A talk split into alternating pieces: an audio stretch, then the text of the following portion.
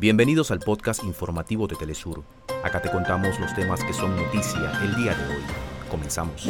Con el 100% de las actas escrutadas y después de declaraciones del Tribunal Supremo Electoral, Bernardo Arevalo es el virtual ganador de las elecciones presidenciales del país.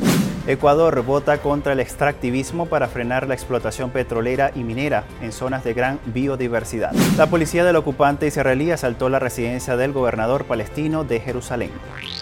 Hasta acá nuestros titulares. Para más información recuerda que puedes ingresar a www.telesurtv.net.